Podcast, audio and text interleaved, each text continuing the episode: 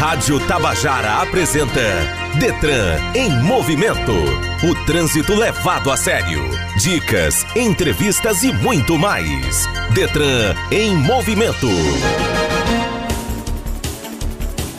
Os motociclistas superaram a frota de automóveis no norte e nordeste brasileiros. São dados que fazem parte da PNAD contínua do IBGE, Instituto Brasileiro de Geografia e Estatística. A pesquisa mostra que as motocicletas estão presentes em um quarto das casas do país. Segundo o IBGE, a proporção de domicílios com motocicletas foi de 35,3% no norte e 33% no nordeste. A compra de motocicletas cresceu em todo o país e a alta foi de 10,2%. O programa de hoje fala dessas duas categorias, porque dia 25 foi o dia do motorista e dia 27 de julho foi marcado pelo Dia do Motociclista. E o Detran em Movimento deste sábado conversa com Ariana Nogueira, coordenadora de Educação de Trânsito, sobre as datas e sobre o comportamento seguro no trânsito por parte dessas categorias. Você está ouvindo o programa Detran em Movimento pela Rádio Tabajara 105,5, levando até você todas as informações do Detran PB. Detran em Movimento, no trânsito, escolha a vida. Detran em movimento. O Dia do Motorista é comemorado no dia de São Cristóvão, que é o santo católico considerado padroeiro dos motoristas no Brasil. O decreto número 63.461 de 21 de outubro de 68 oficializa o dia 25 de julho como o Dia dos Motoristas no Brasil. Já o Dia do Motociclista surgiu a partir de uma tentativa da Associação Brasileira de Motociclistas de estipular um dia comemorativo oficial. Em 27 de julho de 74, 1974, morria o motociclista e mecânico da Honda Marcos Bernardi, que era bastante querido. Por sugestão de Rogério Gonçalves, proprietário da concessionária Honda de Sorocaba, em São Paulo, e do deputado Alcides Franciscato, em 1984, propôs-se que o Dia do Motociclista fosse comemorado em 27 de julho, em homenagem ao ex-mecânico. E essa data acabou sendo escolhida como a oficial da associação.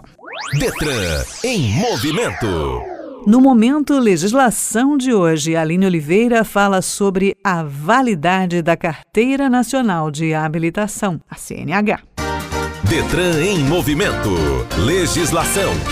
A Carteira Nacional de Habilitação, a CNH, é um documento que permite ao condutor dirigir por todo o território nacional na categoria em que ele se habilita. No entanto, ela vale por um tempo determinado, que tem a ver com a validade do exame de aptidão física e mental, realizado em toda a renovação do documento. E conforme o Código de Trânsito Brasileiro, é infração dirigir com a CNH vencida. Atualmente, o vencimento do exame de aptidão física e mental, que faz parte do processo de renovação da CNH é de 10 anos para condutores de até 50 anos de idade, 5 anos para os condutores de 50 a 70 anos e 3 anos para condutores acima de 70 anos. Só existe uma possibilidade do condutor dirigir com a CNH vencida, se ela estiver dentro do período de 30 dias após o vencimento, indicado no documento. Após a data de vencimento da habilitação, o condutor tem 30 dias para solicitar a renovação junto ao Detran de seu estado, ou seja, nesse período o condutor pode dirigir. Se perder esse prazo e for pego dirigindo, de acordo com o Código de Trânsito Brasileiro, estará cometendo uma infração gravíssima. A multa é de R$ 293,47, o acréscimo de 7 pontos no prontuário e retenção do veículo até a apresentação do condutor habilitado. Alguns boatos nas redes sociais espalharam informações inverídicas sobre o processo de renovação, Conforme o texto falso, se não renovar a CNH após 30 dias do vencimento, haveria o cancelamento automático da habilitação e o condutor seria obrigado a prestar novamente os exames médicos, psicotécnico de legislação e prática veicular, os mesmos feitos para obtenção da permissão para dirigir. Mas, como já falado, essa informação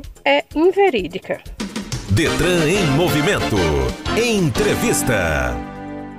No Detran em Movimento, hoje, o assunto é o Dia do Motorista, que foi comemorado no dia 25 de julho, e o Dia do Motociclista, comemorado no dia 27 de julho. Nossa convidada de hoje é a Ariana Nogueira, coordenadora de educação no trânsito. Só para introduzir o assunto, as motocicletas superaram a frota de automóveis no norte e nordeste brasileiros. A explosão dos serviços de transporte individual de passageiros e entregas fazem com que esse dado tenha crescido, de acordo com a PNAD contínua do IBGE. A pesquisa constatou que quase metade dos domicílios brasileiros tem um carro para chamar de seu, mas que as motocicletas estão presentes em um quarto das casas. E desses números, 33% delas estão no Nordeste. Oi, Ariana, bom dia. Tema complicado, né? Bom dia, Rosângela. Bom dia a todos os ouvintes, tudo bem? Então, bastante complicado. Mas a gente está aí, como sempre, na luta do processo de educação para o trânsito, estudando sempre o que os dados nos trazem. Como você mesmo sinalizou, houve um aumento da frota de motocicletas. A gente sabe que associado dentro desse processo existe também a uberização, os aplicativos de entrega e também o fato da motocicleta ser um bem mais acessível financeiramente para os trabalhadores, a massificação dos trabalhadores. É uma forma mais fácil de deslocamento, ela é mais ágil, né? E estava dando uma palestra agora há pouco, até botei assim, na velocidade do Pix. Na verdade, a modernidade nos leva a trafegar, a caminhar, a viver na velocidade do Pix, ou seja, muito veloz. E é claro que no trânsito não poderia ser diferente. E isso é um desafio para quem trabalha dentro dessa perspectiva de garantir a segurança no trânsito. Ariana, a gente estava falando de como o Detran faz para chegar a esses trabalhadores, os motociclistas, e você me falou aqui em off de um projeto muito bacana que está sendo desenvolvido. Conta para os nossos ouvintes. Então, além das ações sistemáticas que a coordenação de educação para o trânsito Detran ela desenvolve, aquele cotidiano nas escolas, nas blitz educativas, a gente compreende que para alcançar esse público que são os motociclistas, a gente está inovando, fazendo um projeto em parceria com o FPB. Esse projeto ainda está em vias de concretização, mas a gente já está com uma turma piloto para sentir. E aí essa parceria é muito importante se dá com o Sindicato da Indústria da Construção Civil de João Pessoa, Sinduscom, a PRF, através do Detran. Então, é, a gente compreende que uma boa parte dos trabalhadores da construção civil usam a moto para o seu deslocamento de trabalho. Então, isso fez com que a gente conseguisse desenvolver esse projeto. Inicialmente, como eu disse, com essa turma piloto de 30 motociclistas, né, trabalhadores da construção civil, mas a projeção é que a gente consiga alcançar ao longo de um ano de projeto uma formação com aproximadamente 120 motociclistas em quatro turmas trimestrais de 30 pessoas é, que vão ficar conosco nesse trabalho. Conosco, com a PRF, vários formadores, professores da UFPB, dentro desse processo de educação para o trânsito. E aí vamos dialogar temas extremamente transversais, desde comportamentos violentos no trânsito de racismo, de machismo, de intolerância, de violência, cultura de paz e direitos humanos no trânsito. Falar também sobre legislação, que é importante, porque pesquisas mostram que o maior número de acidentados motociclistas estão sem carteira de motorista, ou seja, isso faz com que eles tentem sempre o tempo todo estar fugindo e buscando caminhos que muitas vezes colocam ele em risco. Aí você falou em alguns pontos que me interessam. Houve esse registro do aumento do número de motocicletas, mas houve também um registro do número de mulheres mulheres motociclistas. Existe uma diferença entre a mulher que guia a moto e o homem? O comportamento é tão de risco quanto? Hoje estávamos no primeiro encontro com essa turma da construção civil isso é um dos pontos que foram levantados. Os dados mostram que de 100% dos acidentes que envolvem motos, 88% são homens. Então, é nítido que o comportamento do homem no trânsito, ele apresenta muito mais risco. E a gente tem que saber fazer essa leitura cultural. O machismo, ele impera dentro das relações de trânsito. Então, o homem tem aquele velho pensamento do super-herói, né? O homem que tudo pode. Então, ele é o mais veloz, ele corre mais, ele é o mais ágil, ele é o que dirige melhor, mas, na verdade, ele é o que também desrespeita mais as leis de trânsito. Ele desrespeita os equipamentos de segurança. Infelizmente, tem uma falsa ideia de que pode acontecer com qualquer um, menos com você. E a mulher não. A mulher, apesar de já haver um aumento significativo de mulheres no trânsito, em virtude dos mesmos fatores, né? A gente percebe mulheres trabalhando com uberização, com aplicativos de entrega. A moto é um, uma forma de deslocamento mais rápido, que tem um custo menor financeiramente para o trabalhador. Então, é claro que a mulher que vem acompanhando também as mudanças da sociedade, ela se envolve nesse processo. Mas a mulher tem um comportamento mais cauteloso. A mulher pensa muito mais nos filhos que deixou em casa, na família, no retorno para esse lar. A mulher é mais cautelosa, inclusive com a sua saúde. No trânsito não é diferente. Então a mulher sim apresenta um comportamento muito mais seguro no trânsito do que o motociclista homem. Estamos conversando com a Ariana Nogueira, coordenadora de educação de trânsito, sobre motoristas e motociclistas. Dia 25 foi o dia do motorista, dia 27 do motociclista. Voltamos já. Detran em movimento. No Momento Educação de hoje, Aline Oliveira nos explica como as colisões frontais geralmente são gravíssimas e o que podemos fazer para evitá-las. Detran em movimento. Educação no trânsito.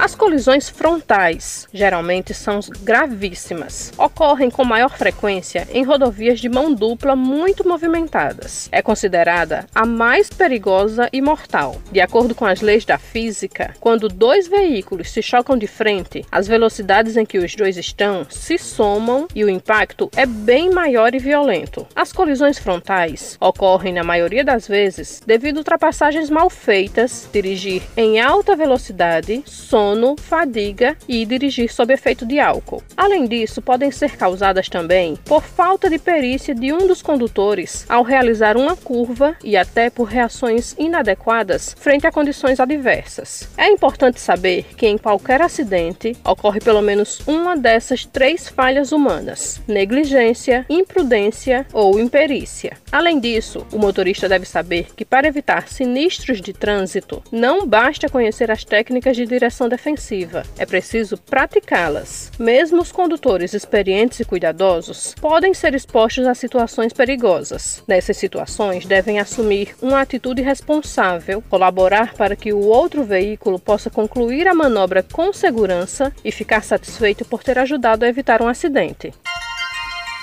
Estamos apresentando Detran em movimento. Estamos de volta na nossa conversa com a Ariana Nogueira, coordenadora de educação no trânsito. Ariana, você como educadora de trânsito, que conselho você dá para nessa trama que é o trânsito? Porque o trânsito não é uma coisa só, não é só motociclista, não é só motorista. Quais são os conselhos para as duas categorias para essa convivência ser pacífica? Então, nós que trabalhamos no trânsito e para o trânsito, a gente compreende esse espaço como um organismo vivo. E se a gente compreende que o trânsito, ele é um organismo vivo, ele é composto por vários órgãos, ele tem artérias, então todos interagem nesse trânsito. O motociclista, o ciclista, o pedestre, o condutor do veículo, então todos precisam desenvolver um modo de interagir, um modo operante dentro desse trânsito diferenciado. Então, a população precisa entender que comportamentos que se tinha em um passado recente, no trânsito, na convivência, hoje não se aceita mais. Não se aceita você atentar contra a vida de uma pessoa no trânsito, porque quando a gente fala de violência no trânsito, a gente não fala só dos sinistros de trânsito. A gente fala também de crimes que acontecem dentro do trânsito em virtude de comportamentos violentos. Então, por isso que esse projeto traz a ideia da cultura de paz e direitos humanos no trânsito. Pessoas morrem através de sinistros, mas morrem também a partir de uma briga, de uma discussão. Né? Você anda armado, você atenta contra a vida da pessoa.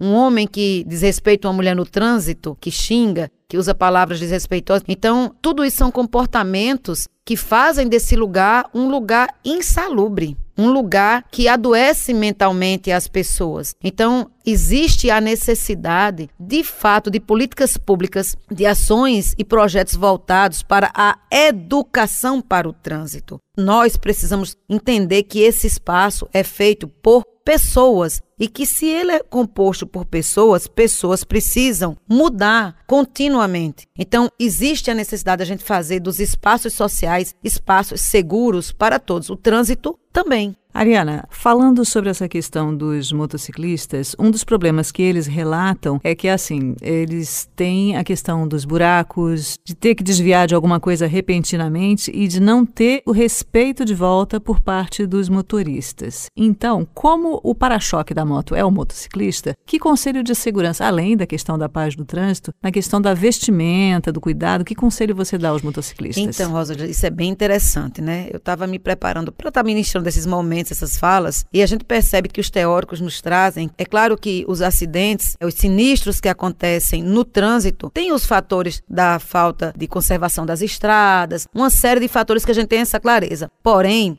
as pesquisas mostram que 90% dos sinistros de trânsito se dá por falha humana. Então, se essas situações ela acontece por falha humana, nós precisamos reavaliar que falhas são essas? O uso do celular ao volante hoje tem sido um dos maiores fatores de acidente grave no trânsito. O motociclista não usar os equipamentos de segurança, calçado correto, o capacete afivelado. Ninguém deve levar o capacete para passear. O capacete ele serve para proteger a sua cabeça de um impacto e ele tem que estar afivelado. O uso do cinto de segurança do condutor e do passageiro frente e trás do veículo, o respeito à sinalização. A questão também, como eu digo, se sua moto, seu veículo não está em manutenção contínua, um motociclista que não respeita a distância da traseira de um carro e acontece uma situação urgente de frear e ele não está, além de não respeitar a distância, ele está com sua moto com o pneu comprometido, é claro que quando ele precisar frear, ele vai derrapar. E quando ele derrapar, é ele e o chão, ele e o concreto. Então, respeitar a legislação, os limites de velocidade. Então a gente tem que ter essa cautela. É o que nós do Detran a gente sempre fala. A vida de vocês para nós é importante. A vida de vocês para seus pais é importante, para seus filhos, suas esposas, seus amigos. Os trabalhadores precisam entender, trabalhadores e trabalhadoras precisam entender que o trânsito, ele faz parte da vida de todos. E nós precisamos sair para trabalhar, mas especialmente precisamos voltar para as nossas casas com a nossa vida segura e intacta. Conversei aqui com a Ariana Nogueira, coordenadora de educação do trânsito. Alguma recomendação final, Ariana? Respeite a sinalização, respeite o trânsito, use o capacete, use os equipamentos de segurança, o cinto, não use o celular ao volante. Dizer que se beber não dirija e se beber, use uma outra alternativa de deslocamento para sua casa, para onde você vai. Toda cautela é importante para fazer desse trânsito um lugar saudável, seguro para todos.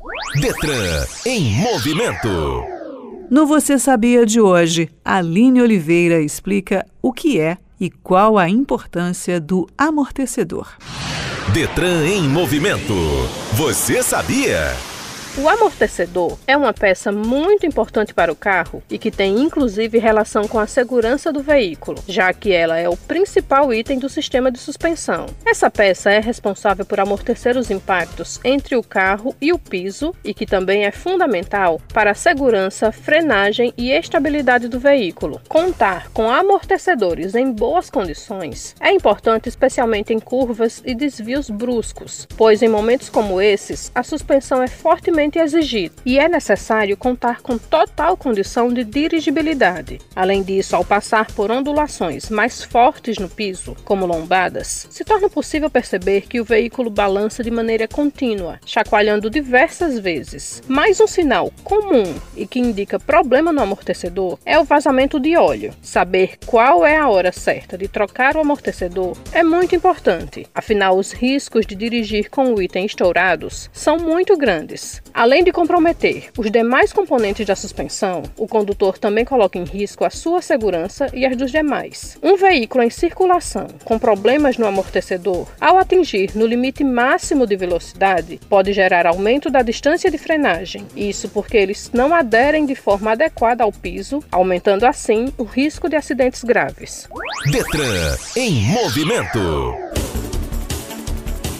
Termina aqui o Detran em Movimento deste sábado. apresentação Rosângela Cardoso, edição de áudio Pires de Camargo, o roteiro é de Nídia Andrade. Gerente de Difusão é o Berlim Carvalho, o diretor de Rádio e TV é Rui Leitão e a diretora-presidente da EPC é Naná Garcês. Nós temos um novo encontro marcado próximo sábado. Ainda tem dúvidas? O perfil oficial do Detran Paraíba no YouTube é um espaço criado para a promoção da educação para o trânsito e assuntos ligados aos serviços prestados pelo Detran Paraíba. Inscreva-se no canal e ative o sininho. Acompanhe as ações do Detran PB também pelo Facebook, Instagram e Twitter. Para todas elas, o endereço é @detrangovpb e pelo site o www.detran.pb.gov.br. Obrigada pela sua companhia, cuide-se bem e lembre-se: no trânsito, escolha a vida.